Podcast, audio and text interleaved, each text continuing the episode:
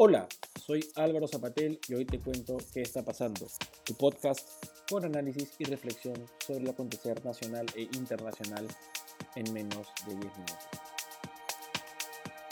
Soy de darle significancia a las fechas y a los números, no en el sentido esotérico, sino en lo que representan como símbolos. Y el día 6 de junio de 1944, recordaremos que se llevó a cabo el desembarco en Normandía, como dije la otra vez, el famoso día D, cuando las tropas estadounidenses llegaron a las costas de la Bretaña francesa y empezaron el final de lo que sería la Segunda Guerra Mundial.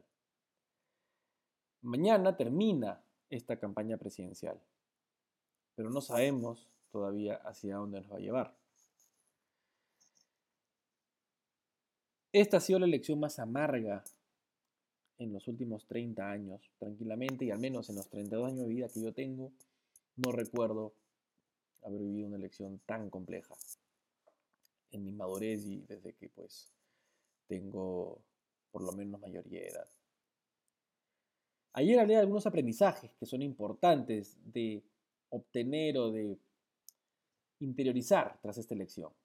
Primero, leer más, informarse. El mundo no es, lamentablemente, aunque quisiéramos una proyección de la Guerra de las Galaxias o el Señor de los Anillos. La vida no se define en blancos y negros, en buenos y malos la vida real, nuestra sociedad, nuestro país, el mundo se, define más bien en una escala o matiz de grises. Bueno fuera que fuera como en las películas. Lamentablemente no es así. Y esta campaña nos ha enseñado eso. A entender que no podemos movernos en un mundo maniqueo, dicotómico, de blanco-negro, bueno-malo. Así no funciona. La vida y además, que es parte de la vida, la política. Llegamos a una elección con dos opciones que no fueron elegidas por el 70% del electorado que fue a votar.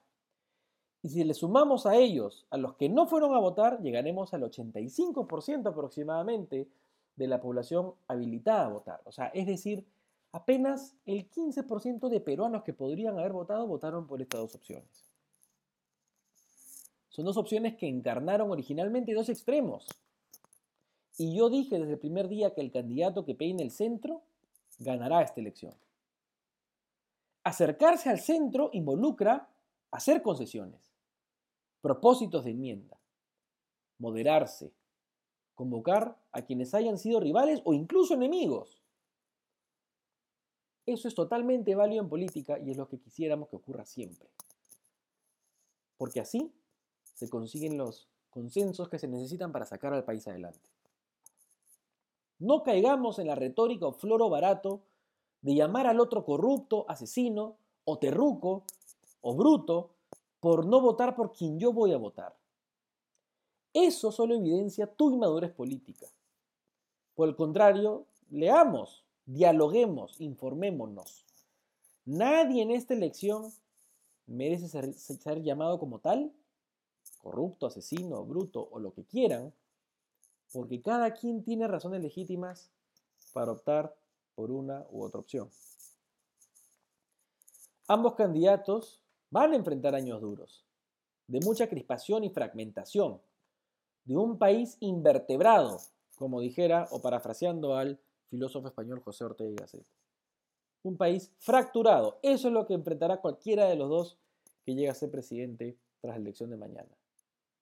No nos engañemos y porque gane el candidato que nosotros queremos que gane, luego nos echemos a dormir, a relajarnos y a pensar que las cosas van a seguir bien, porque no están bien para empezar. Pobre de ti que te mandes a mudar cuando gane tu candidato o candidata. Esta elección no es un cheque en blanco. No son candidatos que hubiéramos querido en un mundo mejor que llegaran a esta segunda vuelta. No es esa la realidad que enfrentamos, pero hay que asumirla.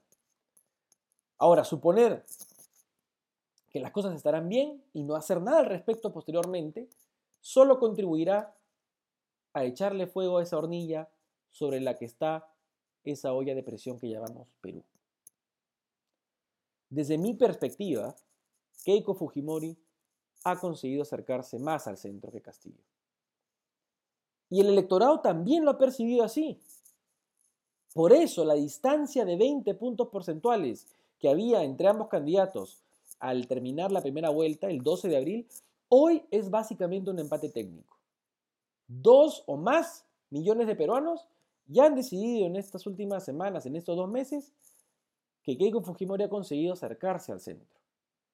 Y están optando por dar el beneficio de la duda. ¿Eso significa que esa gente es tonta? Esa gente que hace dos meses no estaba con Keiko Fujimori, después de ver lo que ha pasado, ¿es bruta, es corrupta, es asesina? No, es gente común y corriente que está viendo de qué manera podemos salir de una forma menos traumática de la terrible crisis social y económica en la que estamos. Si es que hay alguna alternativa que pueda ayudar a ver lo que pueda venir con menos incertidumbre y caos.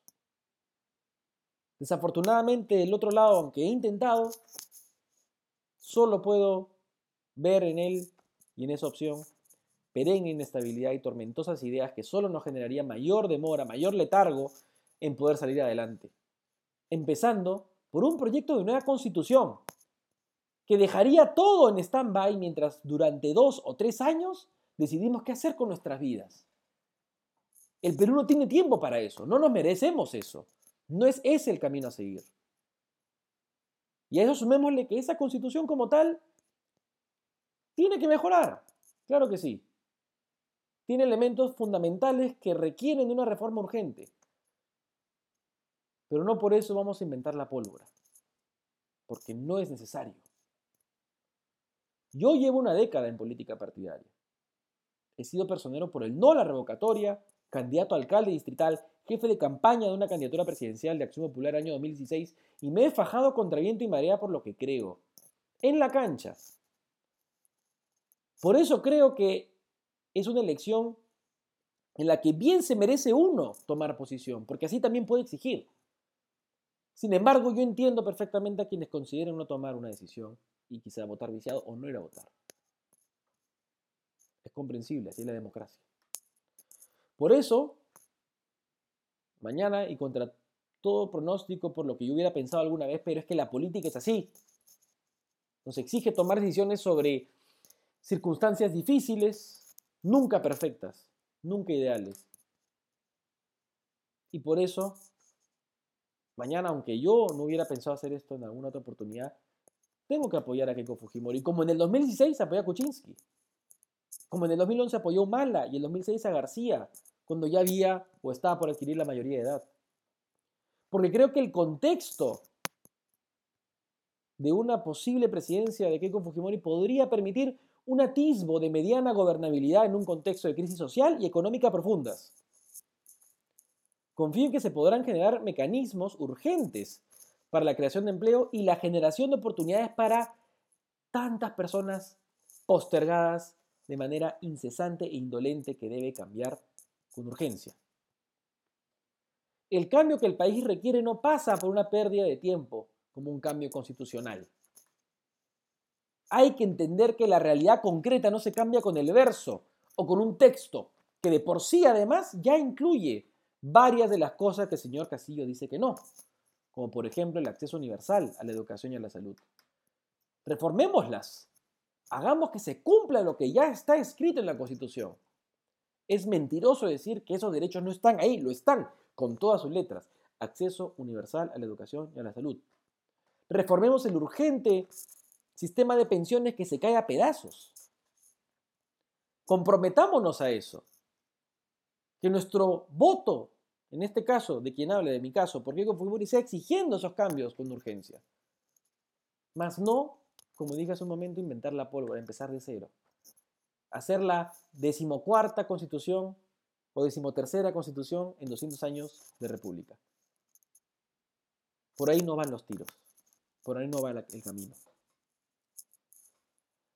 Fujimori tiene recontra hipotecado el voto. Ella lo sabe y lo sabe muy bien y creo que lo sabe más que Castillo porque en su caso particular viene compitiendo con muchos votantes, como quien habla, que jamás creyeron en ella como opción presidencial. como seguramente pasó también con Humala o con García, y que en ese momento el pueblo del Perú consideró que, a pesar de todo, bien merecían darles alguna oportunidad. Humala que cargaba también denuncias, García que cantaba también denuncias, porque nuevamente esa es la lección que nos ha tocado vivir. Y si no queremos repetirla, escuchen el podcast de ayer. Involúcrense, hagan vida política, apoyen a candidatos de bien que ustedes consideren que merece la pena o vale la pena apoyarlos. Financien su campaña con, con, un poquito de plata, ah, denles algo para que puedan salir adelante. Pero mientras no hagas eso, veremos más elecciones como esta en la que tendremos que escoger así. Así que asumamos el compromiso de darle beneficio a la duda y esperar y promover que se vele porque se cumpla con todo lo prometido. Es lo que nos corresponde como peruanos. Y si es que votas por Castillo viciado, adelante, estás en tu derecho. En mí encontrarás a alguien que te defenderá siempre, porque de eso se trata la democracia. Bienvenida sea. Muy bien amigos, mañana vayamos a votar con la cabeza y con el corazón. Y así podamos nosotros tomar una decisión basada en lo que consideremos es mejor como yo humildemente ahora les he dicho porque creo que una de las opciones es mejor que la otra. Espero que estén bien y que mañana la providencia también nos ilumine. Un abrazo y ya nos vemos la semana que viene. Que estén bien. Chao.